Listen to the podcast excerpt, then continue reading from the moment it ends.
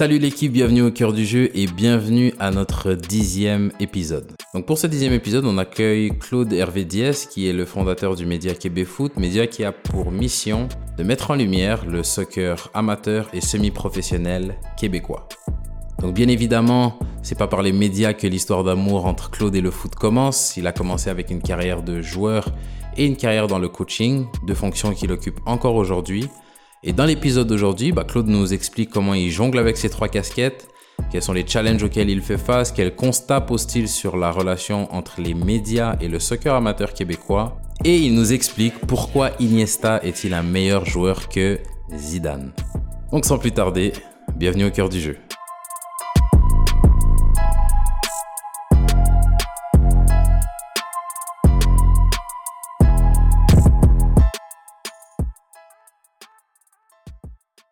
Claude, bienvenue au, cœur du jeu.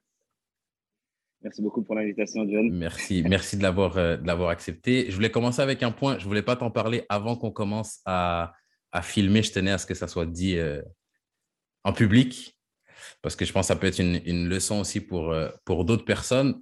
tu n'es probablement pas au courant, mais le podcast n'existerait pas sans toi. J'ai toujours été bah, passionné de foot, donc j'ai toujours voulu être un, un grand joueur, gagner la Coupe du Monde, tous ces trucs-là. Mais ça a toujours aussi traîné dans un coin de ma tête le côté euh, média, le côté avoir des discussions parce que une de mes parties préférées en tant que joueur, c'est les conversations qu'on a dans le vestiaire après les matchs, après les entraînements, etc. Et il y, a eu, il y avait pendant longtemps un gros, euh, un peu de, complexe, de peur de se mettre devant la caméra, de parler, tout ça. Et euh, bah, ça fait des années qu'on se connaît de loin, on s'est croisé un peu sur les terrains, un peu sur les réseaux et de voir toi te lancer de ton côté, ça a été pour moi une inspiration de me dire, ah, il y a des gens à Québec, au Québec, qui osent le faire, donc pourquoi pas moi? Il a fallu un peu plus de travail derrière, mais aujourd'hui, on en est là et tu es en partie responsable de ça, donc, euh, donc merci pour ça. Je voulais commencer en te, en, jetant un peu des fleurs. Je voulais que ça soit fait en, direct live. Ah, j'apprécie. Et en plus, ton truc, qui roule, ça va vraiment bien. C'est vraiment dans le, dans le style, euh, le vestiaire, vraiment, les gens, ils se, laissent aller. C'est un style euh, qui te va bien. Merci, merci, merci. Est-ce que tu peux commencer déjà par te, par te présenter, dire ce que tu fais aujourd'hui, qui t'es, et puis voilà. On va commencer par là. Euh, donc, moi, c'est Claude Hervé, Claude Hervé Diaz. né en France, mais québécois. Arrivé au Québec à 7 ans, 6-7 ans. Et euh, je suis éducateur au club du Celtic sur Richelieu, sur la rive sud. Je suis aussi joueur euh, PLSQ, semi-professionnel. Puis, euh, comme tu l'as dit, j'ai mon média Québec Foot que j'ai commencé dans, durant l'été 2020, un peu pour donner l'actualité du soccer à Québec, parce que comme je trouvais qu'il n'y avait pas beaucoup de journaux ou quoi que ce soit qui parlaient du soccer amateur, sachant qu'on a juste un club mm-hmm. professionnel, le CF Montréal. Donc, je voulais un peu mettre la lumière sur ce qui se passait comme dans le foot amateur. Puis, euh, c'est ça, donc je, partage ma vie entre trois réseaux, que ce soit le côté médiatique, le côté éducateur et le côté euh, joueur de foot. Et avec les émissions comme Téléfoot, que tu as sûrement dû écouter, les émissions de vestiaire, tout ça, c'est vraiment ma passion en dehors de gagner la Coupe du Monde, ouais. comme tu l'as dit. Puis j'ai vu ça et je me suis dit, ah, je voudrais tellement être euh, des fois ce Thierry Gilardi et, ou être, je voulais tellement être partout que je savais même plus où est-ce que je devais peut-être me, ouais, passer mais avoir une émission qui, parle de ça, mais au Québec. OK. Si on, si on commence sur le, côté, sur le côté médiatique, parce que tu dis que tu as commencé en 2020, et là, quand je te, quand je te jetais tes fleurs, bah, moi, ce que j'avais en tête, justement, c'est que je ne me rappelle pas du, du réseau que tu avais lancé, mais je me rappelle avoir vu des années avant, tu lançais des discussions. Je pense qu'une fois même, il y avait ton père qui était venu, ou tu étais avec, des, avec tes frères ou des amis, et puis vous aviez des débats et tout. Quand est-ce que quand est-ce que tu as commencé? Quand est-ce que tu t'es lancé dans les, dans les, dans les médias? Ça, c'était euh, ben, c'était le premier, le premier jet d'eau qui était KBS Network. C'était avec euh, mon ami qui était un burger qui s'appelle euh, William Emile. Et lui aussi, il avait des idées de vouloir faire un genre d'aider les, les, gens qui veulent se lancer, que ce soit dans la musique ou quoi que ce soit. Donc, moi, je lui ai dit, ah, moi, je veux faire, tu as, tout l'équipement. Donc, en 2019 ou 2018, là, je mm-hmm. pense que c'est un an avant, donc 2019 on a commencé à se dire, OK, ben dans le bar on pourrait mettre les chaises comme ça. Est-ce qu'on a une caméra? Oui, on en a deux, on les met comme ça. OK, ben alors moi, je voudrais avoir des gens sur mon plateau, comme sur Téléfoot et tout ça. Donc, on a commencé à donner des sujets. Au début, on s'était souvent sur l'Europe parce que je pense que le CF Montréal, à ce moment-là, c'était la fin de saison, quoi que ce soit. Donc, on a invité des gens. Et quand c'était la Coupe d'Afrique qui, qui allait s'en aller, on a invité les, les, Africains que je connaissais le plus par rapport à ce, ce foot qui nous fait vivre en Afrique. Donc, mon mhm. père est venu. Et euh, moi, j'étais du côté à, qui pose des questions et tout, qui fait essayer de mettre un peu l'ambiance. Et c'est comme ça que ça a commencé. Puis ensuite, il y a eu le, le la COVID. Donc, euh, n'étant plus au barbeur et tout ça, je me suis dit, OK, il faut que je fasse une émission un peu plus reliée au foot. Et euh, donc là, j'ai lancé Québec Foot, mais à la base, ça vient de KBS Network, qui était, comme tu dis, le, le, le, G2 là, qui était en 2019, juste avant. Là. Ouais, Les premières entrevues sur place. OK, tu avais KBS en, brouillon et puis le, le propre, ça a été, ça a été Québec Foot. Québec Foot, c'est quoi, la, quoi la, la mission? Je te pose la question et je te t'oriente un peu parce que tu as dit que, euh, ben que ça ne parlait pas beaucoup de foot amateur au Québec et qu'on avait un seul club professionnel. Donc, si on essaye d'expliquer ça, d'expliquer l'environnement le, qui a permis, l'environnement qui a fait germer cette idée-là dans ta tête à quelqu'un qui n'est pas au Québec, donc qui ne comprend pas la réalité de, par exemple, je suis ici en France, ici en France, des clubs pro, il y en a partout. Tu as les 20 en Ligue 1, tu as 40 avec les clubs de Ligue 2, tu as 40 clubs sur un territoire qui rentrent cinq fois dans notre province à nous. Donc, ce n'est pas du tout la même réalité pour un. Donc, essaie d'expliquer ça, d'expliquer cette réalité-là à quelqu'un qui ne la connaît pas. Bah déjà, notre Québec qui est beaucoup lié à la, au soccer nord-américain des États-Unis, qui est vraiment influencé par ce qui est le réseau universitaire. Mm-hmm. bah, moi, ce que j'ai remarqué, c'est que le Québec, le, meilleur football québécois, c'est d'abord bah, évidemment le soccer universitaire, mais aussi après, là je parle après le CF Montréal qui mm-hmm. a son univers professionnel, son académie. Par la suite, on a, le, on a ce qu'on appelle la ligue semi-professionnelle, qui est le plus haut niveau amateur ou semi-professionnel, à, voir comment les gens le, prennent. Et tu as le réseau universitaire. Et ce réseau universitaire, il a quand même donné des ailes à beaucoup de joueurs pour permettre, pour permettre d'avoir euh, des joueurs qui sont dans USL et maintenant en CPL. Et donc, moi, je me disais, OK, oui, on a un très bon niveau. Il y a des joueurs qui, quand ils arrivent au CF Montréal, ils commencent à avoir de la lumière, mais ce réseau universitaire, il est quand même, il, accueille beaucoup des fois de beaucoup de spectateurs, il, accueille beaucoup d'engouement. Et je voulais que des matchs comme ces finales-là ou que ces, ces résultats-là soient mis de l'avant. Donc, l'objectif au début, début, c'était vraiment de, OK, il faut qu'on parle un peu plus des résultats de ces, de ces championnats-là, comme le réseau universitaire d'abord, et ensuite euh, la, la, ben, non, la PLSQ d'abord, et ensuite le réseau universitaire. Et ensuite, plus le temps avancerait, de mettre le collégial, qui est aussi un niveau qui maintenant, on voit des Zachary Baos ou des, des, Zachary Roy qui ont réussi de là à passer en CPL. Mhm. Donc, mettre l'œil sur ces niveaux qui étaient très élevés et qui étaient en fait pour moi, à mes yeux, des niveaux juste en dessous de l'Académie du CF Montréal ou de la réserve. Donc, euh, c'était si tu performais bien là, tu avais une chance d'aller dans ce milieu-là qui était le CF Montréal ou d'aller en CPL. Donc, c'était de mettre l'emphase sur eux, mettre même ensuite, par la suite, avec le temps, on espère mettre l'emphase sur le 3A qui amène au, au championnat canadien des clubs amateurs. Donc, euh, vraiment de pouvoir donner une vie à ces joueurs-là qui ne sont peut-être pas au CF Montréal, mais qui jouent quand même au plus haut niveau de leur province mm-hmm. Et euh, nous donner encore plus envie de jouer. Parce que j'avais un peu peur que la PLSQ, on y aille, on se dise que c'est un championnat de pré-retraite, on y est, et que ça devienne comme un 3A, et qu'on y joue parce qu'on a le niveau, et puis c'est tout. Moi, je veux que les joueurs ils se disent, OK, jouer en PLSQ, c'est bien, on peut faire des interviews après le match, on hmm. peut faire ci, on peut, ah, mes highlights sont là. Donc, même moi qui y jouais, ben, c'était, une façon pour moi de me dire, OK, ben, c'est cool d'y jouer là maintenant, il y a des matchs, il y a ci, c'est télédiffusé, il y a ci, il y a ça. Donc, pour monter l'engouement, c'était vraiment ce qui m'a allumé ma flamme. Et niveau interview et tout ça, c'était aussi au début, ben, vu que je ne savais pas encore comment faire pour que la diffusion des matchs soit faite, ben, d'aller prendre les entraîneurs qui, les entraîneurs ou les directeurs techniques de chaque club, essayer de leur parler, de leur faire dire euh, des choses sur leur formation des jeunes et ainsi de suite. Et donc, commencer à ce que même les directeurs techniques se commencent à se dire ah, mon job euh, il est cool, il, est, même très bien vu par les gens de la communauté et qui ne passe pas inaperçu en fait.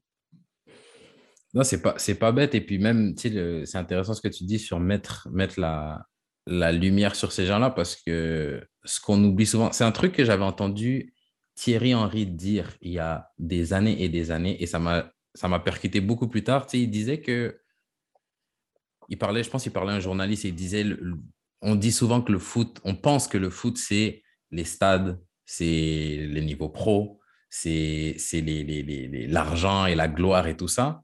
Mais le foot, c'est les acteurs, c'est les gens qui sont autour des terrains, c'est les gens qui jouent, les éducateurs. Et le foot commence quand tu vas sur les terrains en gravier, quand tu vas sur les terrains, euh, sur la cour d'école.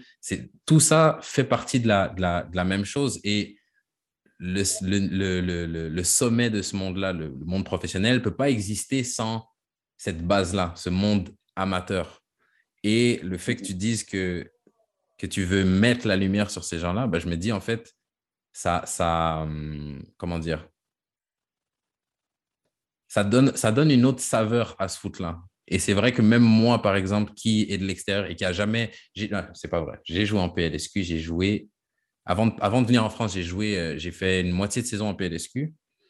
Et juste là, de mon point de vue, je suis québécois, même si je suis parti, de mon point de vue, ça rajoute un cachet de se dire, OK, les matchs sont diffusés, OK, les matchs sont regardés, après, il y a des entrevues. Tous ces gens-là, il y a le sentiment de fierté qui vient avec. Et il y a aussi le fait que si je fais du bon travail, ce travail-là va être reconnu. Donc, ça, ça, ça rajoute un peu une, une, une, motivation en plus. Donc, c'est juste une, une, parenthèse pour, euh, pour appuyer, euh, appuyer, euh, appuyer encore ton point les petits jeunes, des fois, qui, qui, qui, des fois, au Celtics, euh, au Richelieu, il y a des petits jeunes, des fois, ils vont te voir, on va jouer avec eux parce qu'on est éducateur. Et des fois, on va leur faire des petites feintes. Ils vont te dire, ouais, oh, mais toi, c'est normal, tu es semi-pro et, tout et tout. Hmm. là, tu réalises, fais, dans le temps, quand, est-ce que quand tu étais petit, même si c'était un joueur 3 qui disait ça, tu n'avais pas cette réaction-là. C'était juste, euh, non, toi, tu n'es pas, pas, au CF Montréal, donc tu ouais, ouais. Donc, il n'y avait que ça. Mais là, maintenant, les jeunes, ils se disent, ah, toi, tu es un joueur semi-pro, tu es quelque chose. Et genre, ah bon, ok, je savais pas que j'étais quelque chose, mais hmm. même pour eux, ils voient qu'il y a un certain engouement et ils voient peut-être même un sommet qui, qui est pas impressionnant, mais qui est assez bien. Genre, ils se disent, genre, ok, ça peut être une pas mal finalité si jamais je suis pas, je vais pas être euh, Exactement. ou je suis pas Cristiano Ronaldo. Et ça, c'est bien de donner ça aux jeunes. c'est clair. Surtout pour les filles, surtout pour les filles. Hmm. maintenant quelque chose encore d'atteignable. Euh, donc, je, je te demandais, est-ce que au début de Québec Foot, parce que tu me dis, tu vas, il y a des entrevues après les matchs, tu démarches les clubs, tu essaies de, de, filmer, les, de, de, diffuser tout ça, de t'imposer un peu comme le média du monde semi-pro, amateur au Québec. Tu es tout seul dans cette entreprise-là? Tu es avec qui? Vous êtes combien? Comment fonctionne la machine? Euh, ben, justement, on n'est on pas assez. Donc, euh, c'est sûr que des fois, j'ai des collaborateurs qui viennent, comme euh, le, grand et très connu Freddy Amegavi, qui commence des matchs universitaires. Euh, j'ai des joueurs que tu connais comme Joe Valley qui vont des fois venir lorsqu'on fait des émissions. Mhm. Mais avec euh, le peu, c'est des joueurs, des gens qui viennent à, de, quand ils peuvent, quand on organise quelque chose, des événements, et puis ils peuvent euh, se donner ce temps-là. Mais sinon, dans la création, à la base, base, base, mon frère, c'était vraiment celui qui était, en termes de comment créer ce business plan, comment créer ce, l'entreprise en tant que telle, c'était celui qui m'a le plus aidé. C'était vraiment mon acolyte et euh, tout ce que j'écrivais pour essayer de me dire, OK, on va faire ça, ensuite on va faire ça, ben, c'était lui qui était mon, euh, mon confident, celui qui me mettait sur, la, sur la bonne voie. Donc, euh, si, si j'ai c'est Québec Foot ne serait même pas là sans lui, ça c'est sûr et certain. Puis par la suite, là, avec lui, il a commencé à travailler un peu plus sur ses, ses projets personnels, sa vie professionnelle. Donc là, je me suis plus mis tout seul jusqu'à jusqu'à l'arrivée d'un de mes amis qui qui vient de France justement, et euh, qui est venu aussi jouer et coacher au, Celtics. Et euh, lui, il a commencé à m'aider dans tout ce qui est infographie. Euh, il s'appelle Brian, Brian Picard. il a commencé à m'aider dans tout ce qui est infographie, tout ce qui est design, penser à comment mettre les choses sur YouTube avec un certain, une certaine, un certain marketing, on va dire. Mm-hmm. Et lui, c'est mon acolyte présentement, c'est mon bras droit avec qui tout ce qu'on fait, tout projet qu'on met sur de l'avant, c'est avec lui. Euh, et là, vu qu'on est deux, on peut un peu plus, parce que mon frère, oui, c'était le business plan, c'était comment on apporte le projet à, la, à Soccer Québec, comment on apporte le projet à la PSQ. Et là, maintenant, ben, c'est plus un conseiller. Comme, euh, donc, si on a une question en largeur, on va lui poser. Mais Brian, c'est vraiment celui à qui maintenant, ça fait partie de lui et ses compagnons aussi. il, a, il a à cœur aussi. Et donc là, maintenant qu'on est deux, on peut déjà aller dans des sujets, des, des projets un peu plus réalistes. Parce que moi, avant, hmm. je voulais aller un peu partout. Je voulais être dans les interviews. Je voulais interviewer des gens après les matchs. Si, ça, si, mais tout seul, je ne peux pas être à tous les matchs. Je ne peux pas faire ci, je ne peux pas faire ça. Est-ce qu'on paye des gens? Est-ce qu'avec quel revenu? Ainsi de suite. Donc là, pour l'instant, on a recadré un peu le tir. On a vu qu'il y avait d'autres médias qui ont commencé à faire des interviews, des choses comme ça. Nous, on reprend. S'il y en a qui en font, on les met en story, on les repartage. Mm. Et pour nous, ça fait comme si, c'est pas comme si on le faisait, mais c'est comme si ça, ça va dans notre, euh, notre projet de, de donner de l'actualité au soccer québécois. Ouais. Donc, on les utilise pour un peu rediffuser. Et nous, on se concentre présentement jusqu'à ce qu'on ait des revenus et avoir plus d'employés sur la diffusion, diffusion du futsal et euh, pour l'année suivante, euh, la PLSQ. Donc, tout ce qu'on fait en ce moment, c'est PLSQ et euh, PLFQ et c'est vraiment se concentrer sur la diffusion. Et par la suite, quand des revenus viendront, euh, là, on, je vais plus m'asseoir pour commencer à avoir euh, des émissions qui roulent souvent. Maintenant, j'ai j'ai fait quelques essais, des, des choses comme ça, donc je sais comment les faire, je sais comment euh, m'adapter et tout. Mhm. Mais je mets ça un peu de côté, on va dire, pour le moment, parce que je sais qu'il y en a d'autres qui le font et c'est bien. Et aussi parce que je veux me concentrer sur quelque chose qui est actuellement, ben, je suis le seul à faire, c'est la diffusion de, de ces matchs-là. Et OK. je veux que ce soit très, très bien fait. Donc, mets, j'ai, appris à faire un peu tout, plein de trucs, diffusion, euh, diffusion interview, euh, émission, on va dire. Et là, maintenant, je m'encadre plus sur la diffusion et seulement ça pour l'instant, pour 2022 du moins. OK. Et si, et si là, tu peux, tu peux plug, euh, tu peux plug Québec Foot, la diffusion de tous ces matchs-là. Est-ce que tu peux juste me faire un- un- une petite liste de tous les championnats que vous diffusez que vous, que vous diffusez et où les retrouver? OK, donc euh, là, il y a la PLFQ. Donc, ça, c'est. euh, on a commencé par la PLSQ, hein. PLSQ, on avait d'abord essayé de mettre ça sur un site où est-ce qu'on faisait un lien grâce à mon père, qui Mhm. est un informaticien. Il nous a créé une, genre, une plateforme, un nuage, euh, un nuage euh, streaming qui permet que les gens sur notre site puissent aller voir les matchs. L'idée, c'était de faire un abonnement, ainsi de suite. Mais vu qu'on n'était pas dépendant de nos propres technologies, on, est- on est- on était aidé par une compagnie qui s'appelle MSA, qui était, euh, qui était un client de la Ligue, qui, eux, voulaient que les matchs soient redistribués aux coachs avec des stats et tout. Donc, Mhm. nous, on savait qu'ils allaient filmer tous les matchs. Donc, nous, avec eux, on travaillait ensemble OK. pour que nous, eux, pendant qu'ils filment, ben, nous, on aille mettre ça en streaming. Et euh, c'était un peu difficile parce que des fois, il manquait de technologie au niveau des stades. Les stades n'avaient peut-être pas d'é- d'électricité ou ils n'avaient pas de. Euh, ça peut être n'importe quoi, que de trucs Internet. Ouais, ou par exemple, à t'es- tu- t'es heurté au, au- au côté semi-pro du foot du, du, du monde, en fait. Exactement, Ouais, exactement. Ouais. Et vu que c'est très cher des fois de, de demander tel ou tel, euh, je sais pas, que ce soit l'Internet ou que ce soit ci, les clubs n'étaient pas très ouverts à des fois à payer pour mettre euh, ne serait-ce qu'un employé pour nous aider lorsque c'est le match, par exemple, à Beauport, où est-ce qu'il y avait tout, sauf qu'ils étaient dans un sous-sol et donc la connexion 3G ne rentrait pas, des, des petits détails comme ça. Ouais, je vois. Et donc là, on s'est dit, OK, cette première année de draft, c'est comme si. Et après, on est allé sur la PLSQ, euh, PLFQ, futsal. On s'est dit, OK, il vaut mieux que ce soit sur YouTube parce que YouTube, juste leur plateforme permet déjà plus de facilité Mhm. en termes de, de streaming, de liens, connexion et tout ça. Donc, on est allé là-dessus. Et vu que c'est dans futsal, c'est à l'intérieur d'un building, on, on branche des fils et Ouais. l'Internet, c'est encore plus simple.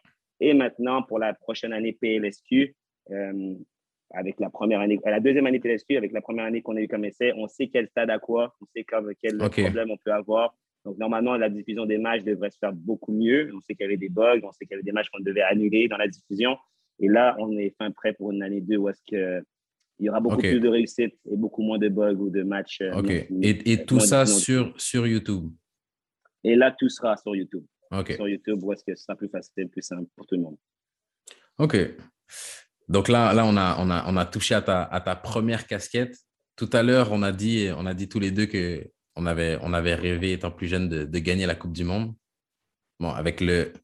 Je pense, que ça, je pense que ça va être compliqué pour nous deux de gagner la Coupe du Monde sur le terrain. Va être compliqué sur le terrain. Mais le Canada, peut-être en termes médiatiques, le vrai. Canada peut nous faire. C'est clair, c'est clair. Peut-être qu'on va, le- on va le gagner par, euh, par association. Mais euh, si, si on prend ton, ton, ton parcours de, de, de joueur, parce qu'aujourd'hui, tu es à trois casquettes. La plupart des joueurs, quand on commence à jouer, on espère emporter qu'une seule et aller jusqu'au bout avec, mais la vie n'est pas, est pas faite ainsi. On en est la, on en est la preuve. Euh, Mhm. si tu me fais un peu un, un petit résumé de ton, de, ton, de ton parcours de foot, comment ton, comment ton parcours de foot t'a forgé, formé pour arriver au point où tu en, es aujourd'hui? Si tu me sors les, les expériences les plus formatrices de ton parcours. Ok, ben j'ai déjà j'étais avec euh, le fils à son papa qui lui voulait être coach aussi. Donc euh, sur la rive sud, j'ai voyagé de club à l'autre parce que mon père voulait coacher. Donc euh, j'étais pas nécessairement dans le club de ma ville qui était Brossard. C'est plus vers U13 que j'ai, je suis retourné à Brossard. Je suis passé à Longueuil, Saint-Lambert, Griffin Park, Celtic, Saint-Hubert. J'ai vraiment joué à tout. Où est-ce que je considérais que j'avais des amis ou où est-ce que mon père voulait coacher, et ainsi de suite. Donc, j'ai un peu voyagé par rapport à ça. Puis, au niveau de, après les sélections régionales, euh, c'est là où est-ce qu'on commence à se dire, OK, il y a l'équipe du Québec, il y a il ça, il faut que j'aille dans une équipe qui gagne, pas juste une hmm. équipe parce que j'ai des amis. Donc là, j'ai, euh, je suis allé à Brossard, on est monté dans le, ouais, je suis allé à Longueuil, on allé monter dans le 3A, je suis ensuite allé à Brossard. Et le premier, on va dire, euh, blocage, on va dire, le, premier échec que j'ai eu, c'est, on va dire, c'était en U14, où est-ce que euh, j'ai pas été pris aux équipes du Québec. J'ai été coupé même très tôt, alors que j'étais censé être une, euh, un genre, le genre de joueur qui, aurait passé ce genre d'étape-là assez mhm. facilement, vu mon, ma carrière en plus jeune. Et euh, là, il y, a, eu la petite descente euh, au niveau de la confiance, tout ce qui était mental. Que, sur le coup, je me suis dit, bon, je suis peut-être pas si fort que ça, mhm. mais c'était surtout très, très, très mental. Parce qu'il commence à dire, OK, ben lui aux équipes, c'est-à-dire qu'il est plus fort que moi. Lui aux équipes, lui est plus fort que moi. Et mon jeu commence à dégrader, mhm. dégrader. Euh, il y avait des moments même sur le terrain, je me disais, OK, bah, si lui n'est pas là dans mon équipe, qui est aux équipes du Québec, c'est Grégory Turfan, la, la, pépite, bah, lui, s'il n'était pas là, je n'avais plus mes moyens. Si j'avais, il était là, je disais, Après, après il, il, était vraiment chaud. ah ouais, il, était, vraiment chaud. Il était vraiment, vraiment chaud. Mais quand on était plus petit, quand on était, même lui, il se disait, genre, Claude, qu'est-ce que tu fais? genre, comment, alors qu'on était toujours mano-mano, et tout d'un coup, même moi, je lui donnais, genre, c'est toi, c'est toi le maître et tout. Hmm. Et c'est des choses que quand tu es petit, euh, s'il n'y a pas un coach ou du moins des gens qui viennent te rappeler que c'est mental, et je pense que c'est ça le problème qu'on avait dans le temps, il y avait moins d'éducateurs joueurs qui, qui, avaient, hmm. euh, qui avaient là. On avait beaucoup de papa coach qui n'avaient peut-être pas ce ressenti pour te dire, genre, en ce moment, tu tombes parce qu'il y a ça ou ça dans ta tête ou quoi que ce soit. Donc, c'est des petits trucs qui m'ont fait tomber, quoi que ce soit. Et je pense que c'est après des choses que, quand j'ai changé de club, le fait que je sois important, mais que je joue dans la même ligue, on me disait, ben, c'est toi qui dois nous faire gagner des matchs. Et là, ça, ah ouais, OK. Donc, euh, ça te remonte encore. Et là, moi, vu que j'étais un fan de football, le vestiaire, j'ai eu la chance de prendre de l'expérience par rapport aux interviews que je voyais. Et je pense que beaucoup de Québécois, toi, je pense pas, mais il y a beaucoup de Québécois qui ne regardaient pas ce genre d'émission française où est-ce qu'il y avait des, des, ressentis de joueurs euh, des, sur des joueurs tellement forts, mais qui n'étaient pas dans le, qui étaient dans le trou, mais qui venaient partager leurs trucs. Donc là, tu réalisais, mais attends, c'est peut-être que ça, et ainsi de suite, tu peux apprendre, et ainsi de suite.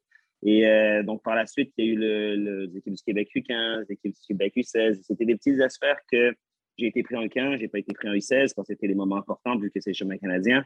Et c'est des petits aspects que tu te dis, OK, si tu ne fais pas ça, est-ce que tu sais, ça veut dire que tu peux plus vivre, vivre ton rêve, et ainsi de suite.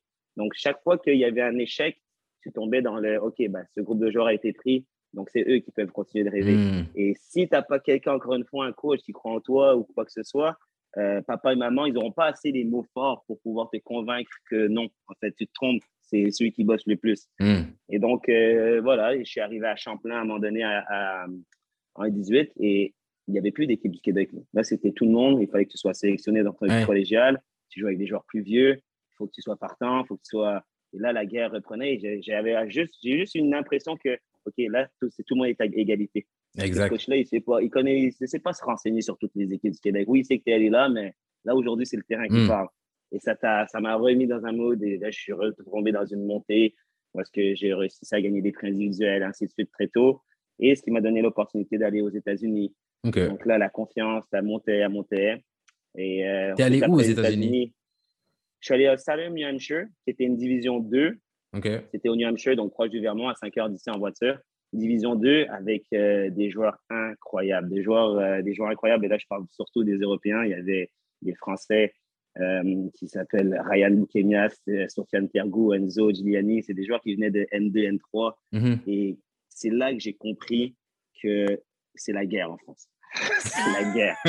c'est la guerre. Parce que c'était pas des joueurs, c'était des joueurs que s'ils avaient vécu de chez nous, c'était c'était les euh, Zakaria Messoudi de ce hmm. monde-là et encore là et encore euh, avec une mentalité que peut-être si Zakaria il était en France, il aurait peut-être réussi. C'était des Chris Michel, c'était des gars qui puaient le foot, mais en même temps, c'était déjà des coachs joueurs quand ils jouaient. Hmm. Tu vois ce que je veux dire? Genre, ils, en connaissaient plus que le coach. La vérité, là, c'était eux nos coachs.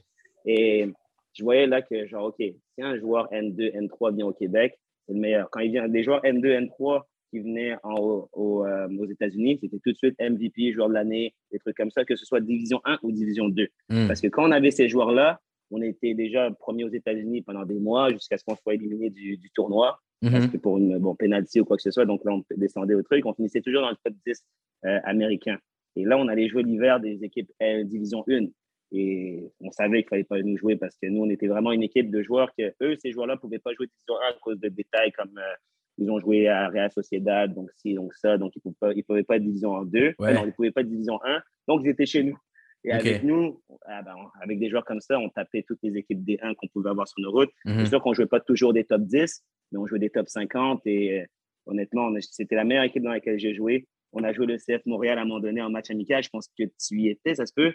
je sais que c'était le, temps de Balou, il y avait Masta, on était au stade olympique, il y avait Yacine. C'est pour ça que je me dis que tu étais toi peut-être en ah, France déjà. Peut-être peut que c'est l'année après que j'ai quitté. C'est possible. Genre 2017-2018. Ah, j'étais plus là. 2017. non, j'étais plus là. Et c'est là que j'ai vu d'ailleurs Balou, 16 ans, qui nous a fait. Euh, chaque touche de balle, c'était l'enfer, c'était agréable. Mais donc là, j'ai vu que Ryan Boukemia et Sofiane, tout ça, ils étaient OK, ils sont à un niveau au-dessus. Et finalement, eux, ils ont signé en USL juste après leur saison et ainsi de suite.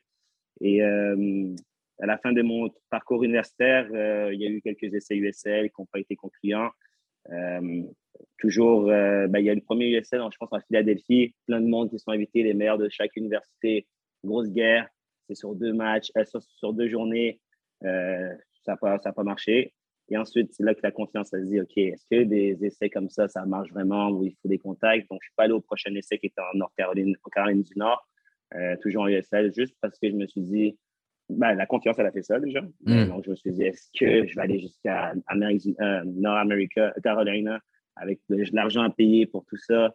J'ai pas eu, j'ai pas eu, j'ai pas pris confiance en moi. J'aurais peut-être dû le faire, je sais pas. Euh, finalement, je l'ai pas fait. Je suis retrouvé au Québec. Les Celtics allaient m'accueillir pour euh, jouer en PLSQ. Et l'été, je jouais déjà en PLSQ avec Saint-Hubert quand je revenais pour chaque été mm-hmm. universitaire. Donc, après, quand j'ai fini, ben, je suis allé plutôt du côté des Celtics, si je ne me trompe pas dans les années. Et c'est là que, d'ailleurs, euh, encore une anecdote, là, de son côté, Mamadi, lui, qui était en Division 2 et qui c'était mon meilleur ami, bah, lui, il, était, il faisait sa dernière année. Et lui, il marquait but sur but sur but sur but. Et il a été dans les joueurs euh, possiblement draftés. Et il a été drafté finalement. Donc là, tu te dis, OK, est-ce que tu n'aurais pas dû juste croire en tes rêves? Parce que Mamadi, quand je lui parlais, c'était en mode, Claude, si toi, tu ne réussis pas, c'est simplement parce que tu doutes trop. Moi, si je me fais couper, mon rêve, ça restera le même. Si je me fais enlever de telle équipe, mon rêve restera le même. Mmh. Là, j'étais comme, ouais, mais maman dit, il faut qu'on mette de l'argent sur la table, là. il faut qu'on aille travailler. Et lui, il était, ouais, ben, je fais mon plan B d'un côté, mais t'inquiète, moi, c'est ça mon plan A et ça ne dérivera pas. Mais moi, je commençais des fois à mettre mon plan B qui devient A, l'autre B, l'autre A, l'autre B. Et le mental, c'est toute ma carrière un peu ça, ça, ça jouait, ça jouait. Et lui, j'ai vu, c'est là que lui, il me fait rêver. Il m'a dit, et c'est là que lui, il a fait comme. Euh, fait ben, il a été drafté. Il n'a même pas été pris euh, finalement dans son club. Et il a persévéré. Il a allé en PLSQ. Il a persévéré, persévéré. Et finalement, il est allé où est-ce qu'il est allé. Et euh, moi, ben, finalement, je suis allé à Celtics vers les deux dernières saisons. On a joué, on s'est bien amusé. Évidemment, j'ai mis le coaching et le travail en priorité. Donc, j'étais plus au niveau de forme que j'avais quand j'étais aux États-Unis. Mais euh, au niveau de l'apprentissage, que ce soit l'apprentissage tactique, l'apprentissage mental, je trouve que j'ai passé un cap qui faisait que maintenant, la PSQ, je pourrais toujours la jouer. Je ne serais pas toujours le meilleur parce que je ne me mets pas dans les meilleures conditions physiques pour l'être.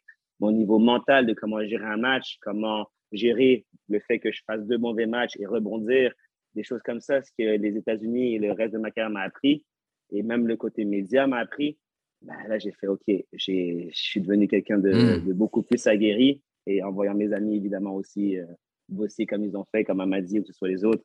Dans les échecs des autres, j'apprends aussi.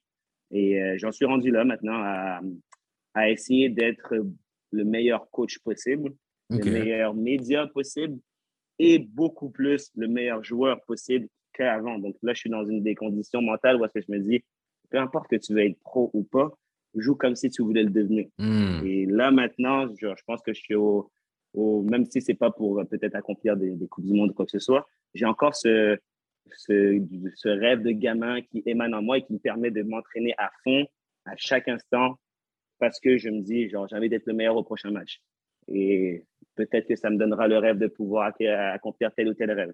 Donc, je ne m'arrête pas dans mes rêves, même si je sais que je suis réaliste, mais toutes ces expériences m'ont permis d'être la personne que je suis aujourd'hui, quelqu'un qui va toujours essayer d'être euh, le meilleur, alors qu'à des moments, je me disais, bon, ben, c'est fini les rêves pro, donc euh, concentre-toi sur ça. Hmm. Mais te concentrer sur une chose ne signifie pas de, ne signifie pas de te bloquer dans autre chose. C'est ce que j'ai okay. plus appris dans, dans, ma carrière. Et, et euh, donc, tu me dis, quand tu es rentré à Celtics, à Saint-Jean. Saint-Jean-sur-Richelieu, ouais. Saint-Jean-sur-Richelieu, oui. tu me dis que c'est là que tu as commencé à coacher? Euh, j'ai commencé à coacher un peu plus tôt quand je faisais mes à 16 ans avec mon frère. J'étais assistant. assistant. Euh, mais oui, je peux dire que c'est quand même à 16 ans que j'ai commencé à coacher parce qu'en tant qu'assistant et que c'est ton frère le coach, tu peux rentrer dans la voiture et dire genre, ouais, il y a ça, il y a ça, il y a ça. Donc, on commence à parler tactique. Mais moi-même, oui, c'est à Montis même, en fait, euh, c'est les clubs de Saint-Julie, un peu plus tôt. Puis là, je continue à Celtics depuis cette année-là. Donc, j'ai commencé à coacher à Montis, Saint-Julie, tout seul et plutôt, on va dire, à 16 ans avec mon frère. Donc, mon fils ensuite, et ensuite, là, je suis à Celtics avec beaucoup plus de responsabilités au niveau des U11, du 13, du 16. Donc là, oui, je, peux dire que je suis. Et, et euh, tu me dis que tout, tu me dis que tu as passé un cap mentalement. Ouais. Maintenant, dans ton rôle de coach, parce que comme tu es encore joueur, donc il y a encore de temps en temps, je pense, euh, ces espèces de, de combats qui se jouent dans la tête euh, surmonter des épreuves, rebondir après un échec, pas monter trop, pas descendre trop bas. Donc, tu as ce côté-là quand tu es sur le terrain. Et de l'autre côté, quand tu mets ta casquette de coach, bah là, tu es la personne qui doit essayer de guider les gens qui vivent ça. Et j'imagine que tu coaches des plus jeunes. Donc, c'est c'est aussi le côté émotionnel est aussi, euh, on va dire, beaucoup plus intense. Euh, qu'est-ce que tu arrives à communiquer aujourd'hui que tu n'aurais pas pu communiquer avant d'avoir vécu toutes ces choses-là? Si on essaie de s'arrêter, bah si, tu arrives à avoir un exemple concret ou quelque chose qui, qui te vient en tête, un exemple, une, une anecdote ou quelque chose. Ben, c'est sûr que les anecdotes vont peut-être venir au cours de, de, mes explications, au cours qu'on échange. Mais là, ce que moi, je pense, ma plus grosse qualité, c'est déjà, j'ai un ressenti, j'ai un ressenti de joueur. Maintenant, avoir un ressenti de joueur, c'est une chose parce que ne pas savoir la communiquer, ça ne hmm. change rien que ce ressenti de joueur. Et j'ai des, des, joueurs, j'ai des coachs qui sont anciens joueurs en Russie. S'ils n'arrivent pas à communiquer ce qu'ils veulent dire, c'est là le, ben, un problème. C'est là où est-ce que finalement, tu, tu n'auras pas rapidement l'effet le, escompté. Hmm. Et je pense que ma grosse force, c'est que des fois, je vais voir un joueur U13 ou un joueur U16 et je pourrais lui dire, genre, en ce moment, tu, tu, te ressens, tu ressens ce qui se passe en ce moment. Et c'est comme, en fait, j'arrive à sentir son feeling en tant que joueur. Je sais que quand tu es dans le trou, et quand tu es dans le trou, je sais à quoi tu penses. Je sais que tu n'es plus en train de te concentrer sur ce qui se passe au terrain. Euh, je sais qu'en ce moment, genre, je te réprimande et tu es en train de te dire, OK, la prochaine, il ne faut pas qu'il me réprimande. Donc, tu vais. Et c'est là où est-ce que, vu que j'arrive à avoir ce ressenti assez immédiat, assez rapide, ben, je suis capable de dire à tel ou tel joueur, genre, euh, ben, j'arrive sans leur dire calme-toi. Ça ne veut pas dire que je leur dis toujours relax. ce soit. Moi, je leur dis souvent, genre, je vais vous crier dessus. Il va falloir que vous soyez fort mentalement. Genre, je vais vous crier dessus, il va falloir que tu sois capable de dire, OK, il va me crier dessus, mais je vais encore reprendre ce joueur-là un contre un. Genre, c'est des choses que moi, ce que je vais leur dire, euh, joue, joue, plus simple, mais ça ne veut pas dire que tu ne dois pas dribbler le prochain qui sera devant toi. Hmm. je pense que c'est dans ma communication que maintenant, je me dis, OK, ben, les joueurs, je ne veux pas qu'ils aient peur. Je veux qu'ils se disent que si je foire, je suis capable de surmonter le fait qu'on va se, je, je, on va, on va se faire réprimander. Je suis capable de me dire, genre, OK, il me réprimande pour ça et je fais, je dois, mon travail, c'est quand même de faire ça. Euh, la tactique, c'est celle-ci. Donc, je dois rester dans la tactique. Euh, je dois rester dans le projet de jeu. Et tout est basé sur la communication. Euh, je pèse mes mots. des fois, c'est sûr que je vais peut-être dans des, grosses gueulades, ainsi de suite. Mais même dans mes grosses gueulades, j'essaie de peser mes mots et j'essaie d'aller, j'essaie d'aller voir chaque joueur. OK, toi, viens ici. Toi, viens ici. Même ceux qui sentent le mieux, ceux qui sont vraiment en ce moment les leaders de l'équipe, les leaders techniques, qui pensent qu'ils sont vraiment, vraiment très, très bien j'essaie toujours de les ramener à la réalité que, genre, sans leur dire comme ça, mais attention, il y aura un mauvais match. Hmm. Il y aura un match où est-ce que sera dans le trou? Il y aura un match où est-ce que tu rentrer que 10 minutes? Mais même dans ces 10 minutes-là, j'essaie de donner la, une confiance ou une confiance, ou du moins des consignes qui vont faire en sorte qu'il va rentrer, il va essayer de faire son travail. Donc, c'est la communication pour moi le, plus important. Est-ce que j'ai une anecdote? Pas encore là, que, où est-ce que j'ai été très fort dans la communication? Mais pour moi, c'est le, le, le main thing. OK. Est-ce que, est -ce que des, jeunes que tu côtoies là, si on, si on prend la, on retourne avec la casquette médiatique, est-ce que tu, mm-hmm. est-ce que tu vois une influence? Parce qu'on parlait quand même de cette mission-là de promouvoir le foot semi-pro amateur au Québec, euh, de mettre de l'avant ce monde-là, de dire que c'est une possibilité, qu'il y a de la qualité dans ce monde-là, et surtout que, euh, que ça fait partie de notre vie footballistique que ce foot-là nous appartient, que c'est notre foot, que ça doit, ça doit quelque part être notre fierté. Est-ce que, est que, tu, est que tu sens une influence sur ces jeunes-là? Est-ce que, tu, est que tu sens, par exemple, un, regard différent que les jeunes ont par rapport à ce monde-là, de par l'impact médiatique que tu as eu, versus ce que toi, tu pensais de la PLSQ ou du 3 senior quand tu euh, avais leur âge, tu vois? Dit comme ça, oui, je voyais. J'allais dire que chez les garçons, j'en voyais pas encore.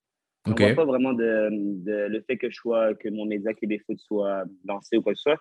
Je ne vois pas chez les jeunes euh, une influence quelconque. Du moins, je ne la vois pas, je ne la ressens pas. Mm-hmm. Mais par contre, chez les, joueurs PSQ, tout ça, je, trouve, je sens qu'ils ressentent, qu'ils trouvent que leur ligue est beaucoup plus cool et tout ça. Mais chez les jeunes, c'est, euh, je ne vois pas ça. Par contre, je vois qu'ils considèrent la PSQ comme quelque chose de gros.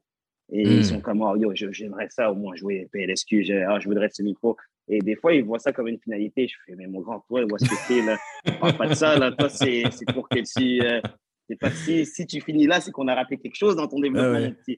Et pour d'autres, par contre, chez les filles, oui, ça, je vois une influence. J'ai l'impression qu'ils voient, des fois, quand j'en parle avec certaines, que ce soit bah, des plus vieilles ou 13 et plus, ils sont comme, ah, oh, la PLSQ féminine, ça, je, ressens quelque chose hmm. en mode, ils veulent me poser des questions, et ils ont envie d'être autour de moi parce qu'ils comprennent que ça, que ça a beaucoup d'impact, cette PLSQ féminine, parce que c'est quelque chose de gros, alors que ces filles-là qui avaient le même âge il y a cinq ans, ils étaient déjà en train de te dire, bah, je sais qu'il n'y a rien pour les filles au soccer, donc euh, j'espère le jouer, aller, au CNHP, puis avoir une belle expérience de foot, puis arriver aux études. Là, elles, elles se disent, ah, moi, je voudrais jouer PLSQ pendant que je travaille en même temps que ça. Hmm. Ah, je vois que telle fille maintenant, parce que j'ai interviewé Amandine, tu interviewé telle fille, elles sont là-bas. Et oui, là, je sens que Québec Foot a aidé à ces filles de rêver pour quelque chose de concret.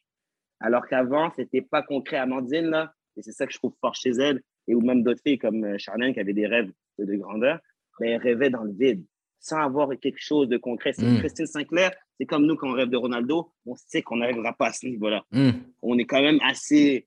Mais là, ah ils se disent oh, Amandine, oh, Marie, Marie Kagay, euh, oh, et Marie Yasmine. Et ils voient quelque chose et ils se disent OK, hey, avec Abifone, j'ai vu ton interview, elle est tellement gentille, elle est tellement si. Bon, des fois, les filles sont dans d'autres sujets, mais au moins, ils voient que, genre, il y a vraiment quelque chose, une finalité je ressens beaucoup chez les filles que okay. les médias influencent. Chez les ah, garçons, je pense que la PLQ en, en elle-même. Et si, si je te pose euh, la question, je te parle du. du... Hmm. J'ai envie, de... on va la diviser en deux. On va commencer avec les médias. Les médias autour du soccer québécois. Et là, la question, elle est large. Je te laisse freestyle. Euh, je te prends vraiment, vraiment de court les médias autour du soccer québécois. Quel constat t'en fais aujourd'hui? Qu'est-ce que tu en penses? Comment tu vois ça? Quel... Si tu peux, si tu veux pas, on va les biper, c'est pas grave. Quels exemples tu vois de gens qui vont dans la bonne direction? Quels exemples de gens tu vois qui... Ah, ça peut-être que ça nous sert pas, cette façon de faire là. comment, tu, comment tu vois cette, euh, ce, monde-là? Parce que là, aujourd'hui, tu es, un, acteur, un acteur dans ce monde-là. Donc, comment tu vois la, comment tu vois la concu? Bah, pour moi, la, la, la conquis, ouais, sans plaisir, parce que je trouve que quand même, que... on va nommer des noms, mais euh, malgré que je considère que j'ai des concurrents, des rivales, on va dire, il y a des gens, il y a des médias que j'adore leur travail parce qu'ils donnent quand même des ailes. Au, au, final, on veut donner des ailes au, football amateur, au football semi-professionnel, aux joueurs qui ne sont pas de ce CF Montréal, sur, sur lesquels les RDS, les TVA mettent toute leur emphase. Mm. Et pour moi, il y a ceux qui me déçoivent un peu dans les médias et ceux qui me, que je suis très fier d'eux, genre, même s'ils sont concurrents ou pas. Et c'est ces médias émergents dont je suis le plus fier, que ce soit, bon, ils ne sont pas tous concurrents, hein, je, mais je parle, que ce soit le podcast euh, déjà au cœur du jeu, que ce soit un podcast qui fasse des choses comme j'aimerais les faire, mais ça c'est bien, ça donne des ailes. Mmh. Euh, que ce soit le podcast euh, Foot Café, ça donne des ailes. Mmh. ça, ça, permet aux gens déjà de ressortir des, des ressentis que TVA ou RDS ils vont jamais aller chercher ces personnes-là. Et pourtant, nos jeunes ont besoin d'entendre ça, nos éducateurs ont besoin d'entendre ça. Et c'est des gens qui, ont, qui vont avoir plus, qui vont avoir, euh, qui, vont, qui vont avoir une influence sur plus de jeunes joueurs concrètement que les gens qui sont tout en haut et qui sont à la télé et qui, euh, et qui, nous font rêver au final, mais qui ne sont pas là au quotidien. Après, si c'est uh, Wilfried Nancy, pour moi, ça rentre dans la base des, des personnes interviewées par toi et Audrey Magny, parce que c'est des gens qui, qui sont proches de notre réalité, des Thierry Henry ou des Rémi Garde. Au final, euh, ils ont une réalité qui, qui, est complètement en dehors de mm. notre culture et tout ça. Donc, c'est bien quand même de les entendre et c'est pas, pas faut pas cracher là-dessus. J'ai pas encore vu Wilfried les... Nancy, mais j'espère qu'il va entendre non, ça, et, ça et qu'il viendra. Lui, fait le mec, il fait le mec. le mec. mais non, lui, c'est la deg, c'est tout, tout dans le style, dans la propreté. Moi, j'ai kiffé euh, Wilfried. Mais tu sais, tout ce qui est, par exemple, TVA et RDS, si j'étais eux, surtout avec, euh, j'imagine, le, budget qu'ils ont, ben, je diffuserais la, la, PLSQ, je diffuserais tous les matchs réseau universitaires, euh, que ce soit Division 1. Et en plus, ben, je, diffuserais les, le, ce qui se passe par rapport au CF Montréal. J'essaierais d'avoir euh, quelques matchs CPL ou du moins d'avoir des interviews sur des joueurs québécois en CPL parce qu'ils ont ce budget-là. C'est le soccer qui est le sport le plus joué, le plus aimé, je pense, au Québec. Euh, au Canada même. Mm-hmm. Euh, oui, OK, il y a le, on va dire il y a le hockey. Même ton deuxième, ton deuxième meilleur sport, il devrait être euh, à clair. l'affiche. C'est clair. Donc, j'ai l'impression que là-dessus, il n'y a pas assez de, de, de, quarantenaires, on va dire. Les, joueurs, les gens qui sont nés après les années 90 ou avant les années 90 plutôt, j'ai l'impression qu'ils sont encore ancrés dans leur hockey, dans leur baseball ou quoi que ce soit. Et que je pense que les années, les futures générations, 90 et plus, eux, ils vont mettre grâce ben, à travers RDS, à travers euh, TVA, parce que ce sont ces nouveaux employés-là, un peu plus de lumière par rapport à ça, parce qu'ils ont ce budget-là, ils ont tout ce qu'il faut comme ressources pour faire des émissions incroyables sur des joueurs qui, là, tu vois, tout le monde, tous ceux qui signent en CPL, tous ceux qui signent, au, même qui arrivent au CF Montréal venant de notre réseau, tu te dis, ben, pourquoi on ne les connaît pas si on n'était hmm. pas dans le milieu du foot? Il y avait des, il y avait des petites capsules avant, les, les, capsules Génération Soccer, je pense. Capsules Génération Soccer, ça existe chercher encore? quelques petits trucs. Euh, oui, non, fait. Je pense que simplement, il y a, là, en avec la COVID, il y a tellement d'arrêts dans le sport amateur que c'est dur d'aller faire quelque chose de concret. Mais tu sais, juste le soccer, ils vont chercher des, à s'informer sur le soccer euh, amateur, sur des clubs. Ça, ça, ça donne des ailes. Après, mm. genre, ils n'ont pas le même budget qu'RDS. C'est clair. Ils ne vont pas faire ça de la même qualité, mais l'idée ou le. Oups, ouais. L'idée est là. Attends, tu me vois encore? Ouais, bon. Ouais, t'inquiète. Donc, l'idée est là. Donc, euh, ces, médias émergents, je trouve qu'ils ont les bonnes idées. C'est dommage qu'ils ne peuvent pas avoir toutes les ressources, que ce soit Québec Foot ou juste le soccer ou Foot Café, mais ils font quand même les choses bien. Hmm. Et des fois avec beaucoup d'élégance. Euh, regarde euh, la qualité du réseau à Audrey, qui est avec Foot Café, c'est très propre ce qu'elle fait. De ton côté aussi, j'imagine, tu n'as pas un budget, budget, à 100 000 dollars. Et ton, la qualité de ce que tu fais. Pas de budget du tout. Très, très propre. Alors, imagine si on a juste des têtes à RDS ou à TVA qui se disent OK, une fois par mois, on doit faire une capsule sur le soccer universitaire, une fois par mm. mois, un petit topo sur les meilleurs joueurs PLSQ. Ça, chez les filles comme chez les gars, ils gagneraient parce que c'est le sport le plus populaire et c'est eux qui me déçoivent un peu le plus. Euh, les, les, médias comme RDS et TVA, ouais, je vois. qui ne mettent pas assez d'emphase hors de l'impact. qui, ont un peu, peut-être un peu une attitude un peu snob par rapport à ça. Et je dis ça vraiment pas en connaissance de cause parce que je, je ne connais pas les, tenants et les aboutissants qui font qu'ils ne peuvent pas être là. Est-ce que c'est des ententes? Je sais que des fois, le, club euh, CF Montréal est un peu. Euh, un peu euh, c'est nous, c'est nous, c'est nous, c'est nous. Donc, je ne sais pas s'il y, a des, y a des ententes qui, qui jouent de ce côté-là, mais c'est clair que. Moi, je pense qu'il y a chasse et pêche, il, peut y avoir, il, peut y avoir, un petit truc sur le soccer universitaire. Moi, je pense que c'est juste que les personnes qui sont, qui décident, ne sont pas intéressées par ça. Et c'est pour ça que j'attends, dans les dix prochaines années, je pense qu'il y aura un peu plus de gens du monde d'ici qui seront qui vont à la vendrille, on va dire, mais bon, à une autre échelle, qui vont se mettre dans ces RDS, vont se mettre dans ces TVA, mmh. et vont réussir à amener le foot euh, vers euh, non, c'est clair. Un, peu plus de lumière vers l'amateur.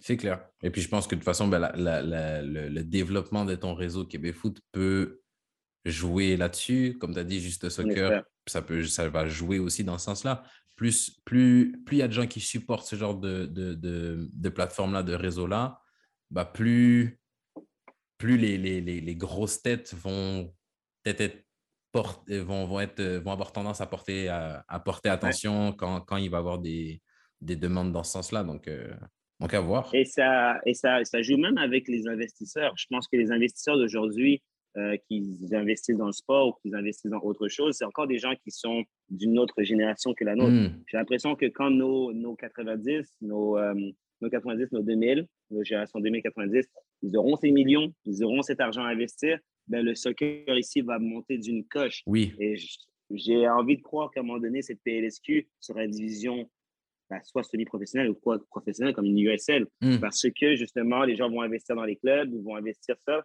et ils voudront avoir leur propre club comme en France. Le rêve de chaque personne qui est oui, c'est d'avoir un club, même si c'est pour se ruiner. Donc, je pense que c'est juste les générations qui vont changer et qui vont amener ça. Et qu'aujourd'hui, c'est ceux qui ont l'argent, ils sont pas encore, ils sont pas, ils sont de l'ancienne génération, donc pas très intéressés par euh, le foot, malgré que la population le soit. Hmm. Pas bête, pas bête, pas bête. Et puis même, même euh, je pense que même le, le, côté... Pense qu'avec l'arrivée de la CPL, ça peut avoir aussi une influence positive. Le, le fait d'avoir des... des, des euh, je pense que c'est Blainville qui a eu le plus de succès en coupe, en coupe des voyageurs. C'est la Coupe des euh, voyageurs? Oui, sans gagner, je pense. Sans gagner, ils ont mais, mais ils, sont allés jusqu'en demi, je pense ou en quart. ils ont gagné un match en, grâce en, battant quelqu'un d'Ontario, voilà. mais pas une CPL. Je pense que la CPL, ça a toujours été leur blocage, mais. Mais tu sais, juste de voir qu'ils sont sur le terrain, qu'il y a du niveau, que ça rivalise. Tu sais, c'est pas quelque chose qui. Euh, quand, là, là, en ce moment, c'est là, il y a la FA Cup qui jouait cette semaine. Tu vois des clubs de basse division qui vont jouer contre des clubs de première ligue qui font des, des hold-up. En France, ici, on a la Coupe de France. C'est ancré dans la culture de OK, on est une division en dessous, on est des équipes d'en dessous, mais on en guerre. C'est notre réalité qui est différente. Ça veut dire qu'on n'est pas professionnel, on est peut-être amateur, mais une fois qu'on est 11 contre 11 sur le terrain, on n'est pas si nul que ça, même si on est des divisions en dessous. Et, le fait de voir, par exemple, à Blainville, bah, OK, perdre contre le CF Montréal. Je pense que c'est l'année passée où ils ont perdu contre, le, contre Montréal. Et, euh, est-ce que c'était contre l'Impact? Contre le Non, non, non, ils ont perdu, ils ont perdu, c'est pas Forge, ils ont perdu York. L'année passée, c'était contre qui? Ils n'ont pas joué contre Montréal l'année passée? Halifax. Halifax. Mais s'ils gagnaient, ils allaient jouer contre Ah oui, parce que Halifax a joué Montréal après. Ouais, exact. Voilà, c'est ça, c'est ça.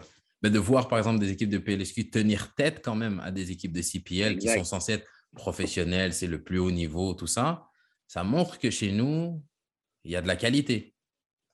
Et même ça, ça je pense que ça, ça, nourrit un peu ce rêve des jeunes de Ah, demain, je suis en PLSQ, je peux peut-être tomber contre l'Impact, contre, contre, contre le CF Montréal. J'ai vraiment de la difficulté avec, le, avec, CF Montréal.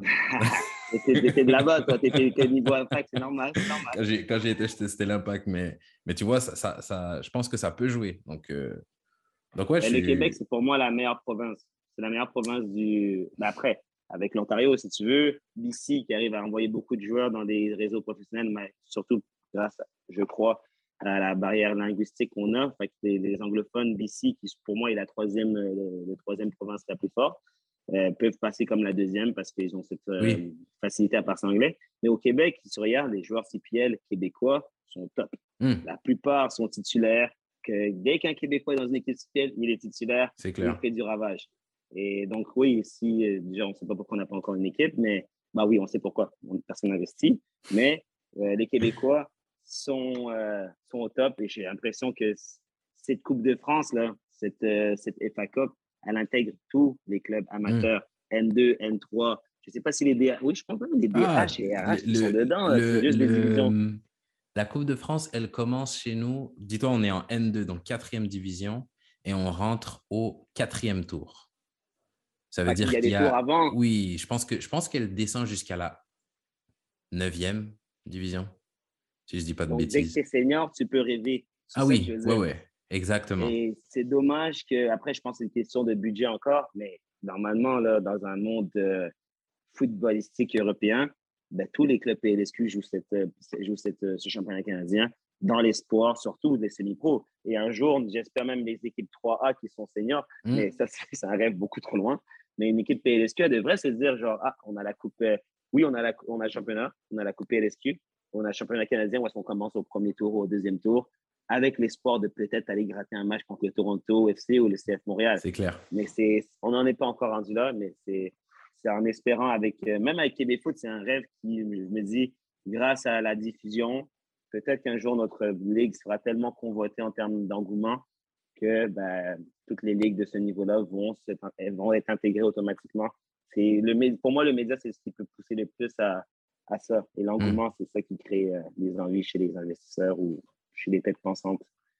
Ah, c'est clair. Et puis après, ben là, du coup, ça répond à, la deuxième partie de ma question qui était plus sur le, sur le foot, le constat que tu poses sur le, le foot québécois. Je pense que ben, tu l'as dit, pour toi, c'est probablement la meilleure province de, de, foot au Canada. Et je pense que je pense que tu n'es pas loin d'être, euh, d'avoir raison. Est-ce que. Euh, hmm. Je n'en connais pas, moi, des Pierre Lamotte ou des Masters qui viennent d'Ontario. Des joueurs qui sont genre habiles juste techniquement et tactiquement sans nécessairement avoir besoin de la taille ou du physique. Oui, ils sont en condition physique parce qu'ils s'entraînent, mais c'est surtout leur cerveau et leurs idées et leurs décisions qui font en sorte qu'ils arrivent à être à ce niveau-là. Qui, sont des bons joueurs de foot. Exact. Et ça, oui, en vois en France. Ben, en France aussi, ils sont beaucoup basés sur le physique, j'ai l'impression, mais bon, euh, à l'échelle, on va dire, de leur niveau, là, avec, par rapport à l'Espagne, par exemple, un peu moins. Mais oui, c'est juste euh, au Québec, j'ai l'impression qu'on peut trouver des joueurs de petits gabarits mmh. et euh, réussir quand même à un niveau. Donc, euh, pour moi, oui, c'est vraiment la meilleure province parce qu'on est capable de former des joueurs intelligents, intelligents à notre échelle. Oui, c'est clair. C'est clair. Et la, la formation, je pense que je pense que pour le coup, l'arrivée de beaucoup de Français, justement, on dit qu'il y a cette relation-là. L'arrivée de beaucoup de Français au Québec a joué aussi sur la, sur la, sur la formation. Mmh est-ce que j'avais une autre question pour toi? Cristiano ou Messi? Ça dépend de quelle question tu poses à niveau de Cristiano Messi. ta question, elle est, si tu me dis juste Cristiano Messi, je vais te dire Cristiano. Ah! Mais si ta question est peut-être plus détaillée, non, non, c'est la, la, question elle est posée comme ça et je veux juste, je veux juste savoir pourquoi. Je veux juste savoir pourquoi. Euh, Cristiano, bah, il me fait plus rêver. Et je pense que c'est pour des raisons qui ne sont pas nécessairement que, ben oui, c'est tout est footballistique, déjà. Et après, ce qui est en dehors, bah, évidemment, Cristiano fait plus rêver que Messi, parce que Messi, c'est un gars plus euh, réservé, on va dire. Mais Cristiano, c'est par euh, cette envie de s'adapter et de. Genre, j'ai vu le Cristiano Ronaldo de Manchester United quand j'aimais Arsenal, de Thierry Henry. Et je l'ai vu euh, perdre contre Arsenal, j'ai vu gagner contre Arsenal. Et j'ai vu son jeu s'adapter à être un joueur qui était un ailier, qui était euh, un hyper gros dribbleur. C'était un Neymar du temps, on va dire, euh, qui aimait faire épater la galerie et de plus en plus devenir efficace. Et même sans que je m'en rende compte, le, Ronaldo du Real Madrid, c'est devenu un joueur qui essaie simplement de gagner son match. Oui, de marquer des buts, mais il a mis en dehors, il, il, a été capable d'arrêter ce qu'il aimait le plus, qui semblait être dribbler des joueurs ou quoi que ce soit, à maintenant mettre tout l'emphase sur marquer des buts, mmh. mettre dans les meilleures positions pour marquer des buts, mettre toute ma vitesse, mon, mon, impulsion, mes sauts, mes, son athlétisme pour marquer des buts. Et c'est en fait, c'est juste ce, côté mental où est-ce que je me suis dit, je me dis, hey, il a sacrifié des choses même dans ce qu'il aimait. Neymar, il, il est hyper bon, hein, hyper fort. Pour moi, il était numéro 3 pendant très longtemps. Ben, il y a des choses qu'il n'arrivera pas à arrêter. Il n'arrivera hmm. pas à arrêter de vouloir épater la galerie. Et ça, je pense j'ai bien fait de te poser la question parce que moi, je suis, je suis clairement team Messi, mais même la manière dont tu, dont tu le dis là, euh, parce que j'entends souvent les oui, mais lui, il s'est focalisé sur marquer, mais j'avais jamais pris ça dans le sens de être capable d'arrêter ce que, as, ce que tu aimes faire, ce qui te fait le plus euh, vibrer pour mettre ça au service de l'excellence de ton objectif qui est gagner, marquer des buts, être le meilleur, tout ce que tu veux. Ça, c'est vrai que ça, il faut une, une force mentale. Et comme tu le dis, le contre-exemple parfait, c'est Neymar qui, là, même en, un peu en manque de réussite, le dribble fonctionne moins bien. Est-ce qu'il est capable de, de se raisonner et de se dire, regarder en face et de dire, ah, peut-être qu'il faut que je laisse que je laisse un peu ça de côté pour être meilleur. Le gars, il n'est pas capable. Il est pas, il a, comme tu as dit, mentalement, il n'a pas, il a pas ce qu'il faut pour faire ce, pour arriver à cette réalisation-là et faire cet ajustement. Il a fait beaucoup trop, il l'a fait très longtemps, donc je comprends aussi. Et par rapport à Messi, c'est Messi, c'est un joueur efficace aussi, très, très, très, très efficace. C'est simplement que j'ai l'impression, je sais pas que j'ai déjà vu des joueurs comme lui, c'est pas vrai du tout. Mais j'ai vu des magiciens, j'ai vu des joueurs qui, mais par contre, que dans des certaines situations, bah, son individualité ne permettait, ne permettait pas à son équipe de gagner. Et moi, quand je vois exemple, et là, je parle à leur échelle de grands gagneurs. Donc, évidemment, si on va à l'échelle, il faut gagner tout le monde. C'est clair, c'est clair. Ça, OK? On va à l'échelle euh, Ronaldes, Maradonesque et euh, Donc, dans cette échelle-là, j'ai l'impression que des fois, ben, le, ce mental, ce mental-là ou cette, cette qualité d'adaptation d'un Cristiano Ronaldo à juste euh, essayer de faire gagner son équipe ou sinon essayer de gagner, marquer ce but-là qui fait gagner l'équipe, ben, Messi, à un certain moment, il a un peu plus besoin de ses coéquipiers que Ronaldo. Et ce n'est pas, un, pas un, préjudice. Je pense que les coachs peuvent s'adapter pour ça ou quoi que ce soit. Mais j'ai mm-hmm. cette impression que des fois, avec l'Argentine ou que ce soit, et encore là, c'est à leur échelle parce qu'il a en finale tellement de fois de la Copa América, ça signifie qu'il est capable de faire gagner ses équipes et de les amener au bout. Mais dans des matchs où est-ce que. Finale de Coupe du Monde. Équipe et finale de Coupe du Monde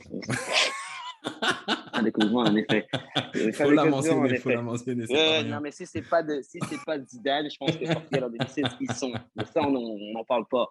Mais en tout cas, je pense juste que Ronaldo, il arrive à faire des choses qui m'impressionnent plus, sachant que euh, j'ai l'impression que son équipe peut jouer comme de la merde. Et finalement, si elle défend assez bien, mais lui, de son côté, il peut finir le travail tout seul. Mais ça n'enlève pas au fait que je crois que Messi est un meilleur footballeur que Ronaldo. Mais il y a, pour moi, il y a une différence entre être un meilleur joueur et performer mieux.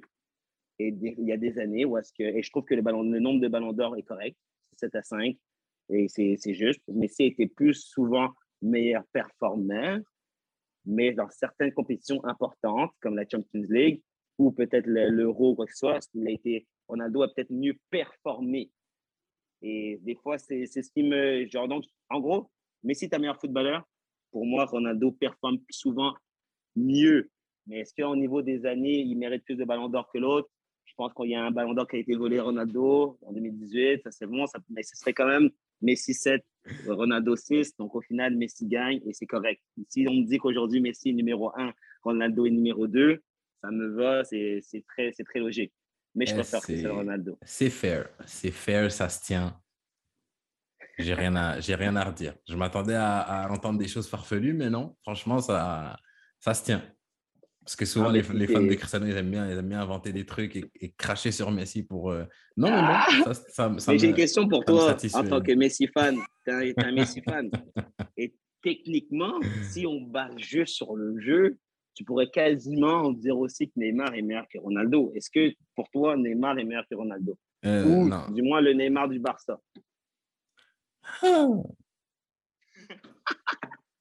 ben là, là, en fait, c'est chaud parce que, en plus, j'ai cette discussion-là avec un, avec un pote il n'y a, y a pas longtemps. Le Neymar du Barça, je me rappelle le regarder et me dire, juste lui, hein, tu le regardes juste lui et je me dis, c'est impossible d'être plus fort que ça au foot. Sauf qu'après, après, tu regardes Messi et tu te dis, c'est impossible d'être plus fort que ça au foot. Et tu regardes Ronaldo et tu te dis, c'est impossible d'être plus fort que ça au foot. Donc, compliqué. Mais après, il y, a la, il y a la durée et ça, pour le. Je pense que ça, c'est quelque chose qui est sous-côté, même pour Messi. Aussi, je pense que Cristiano, on en, on en, parle souvent, mais des fois un peu moins pour Messi. Juste être bon année après année, avoir cette volonté d'atteindre l'excellence année après année, ne jamais se satisfaire année après année.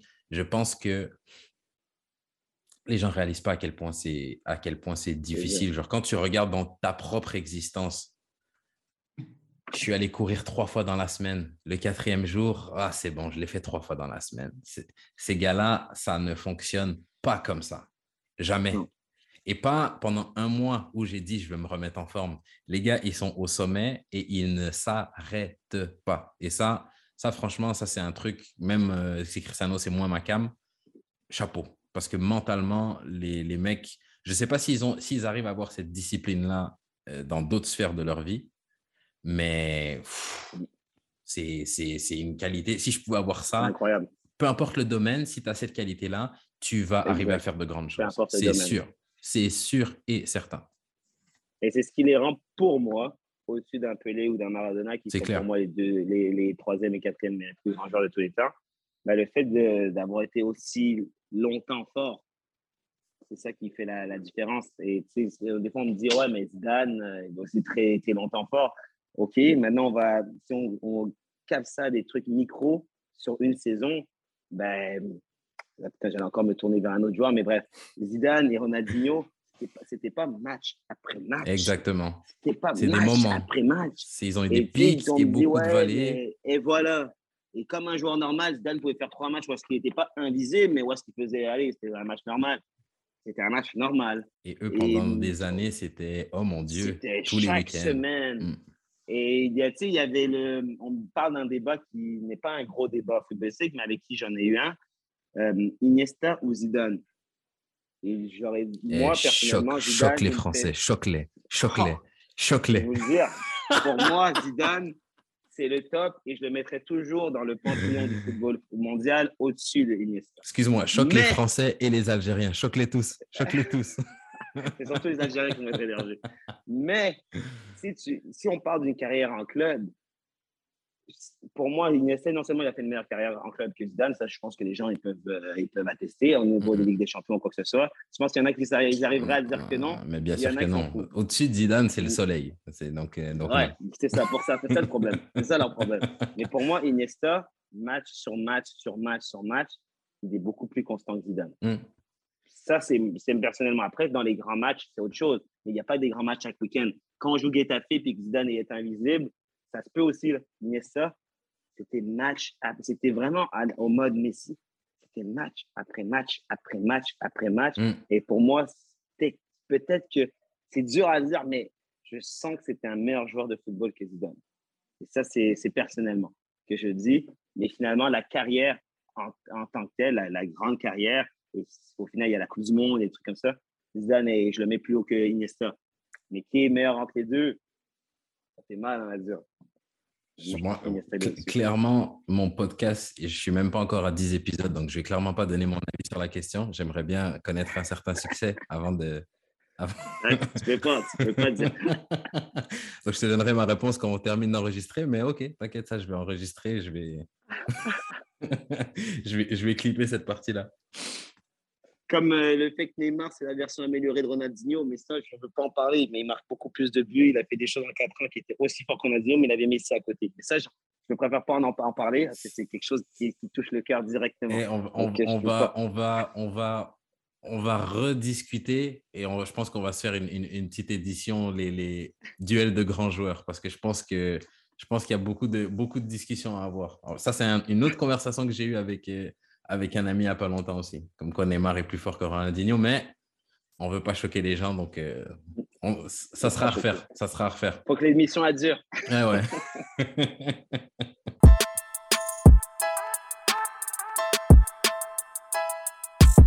Donc c'est tout pour l'épisode d'aujourd'hui. Je tiens encore à remercier Claude d'avoir été des nôtres, d'avoir accepté l'invitation.